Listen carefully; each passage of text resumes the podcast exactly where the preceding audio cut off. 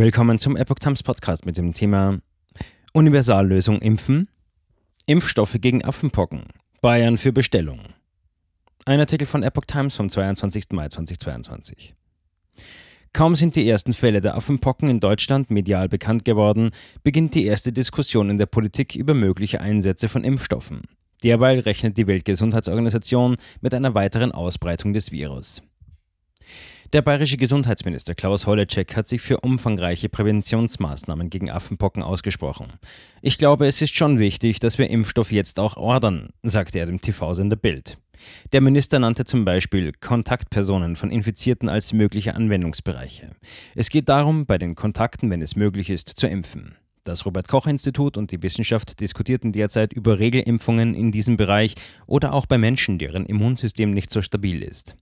Es gehe jetzt nicht um eine Impfpflicht, sondern um die Frage, ob präventiv im Bereich der Kontaktpersonen Impfungen möglich und richtig seien und wenn ja, mit welchen Impfstoffen. Was wir präventiv tun können, das tun wir. Wir müssen in der Öffentlichkeit aufklären, wir müssen für Impfstoff sorgen und wir müssen für Medikamente sorgen. Holleczek verwies darauf, dass viele Bundesländer Pockenimpfstoffe eingelagert hätten. Die Frage sei aber, ob der noch brauchbar sei. In Bayern stehe die Regierung bereits in Kontakt mit einem Unternehmen, welches in diesem Bereich forsche und Impfstoffe produziere. WHO erwartet weitere Affenpockenausbreitungen. Die Weltgesundheitsorganisation erwartet eine weitere Ausbreitung der Affenpocken.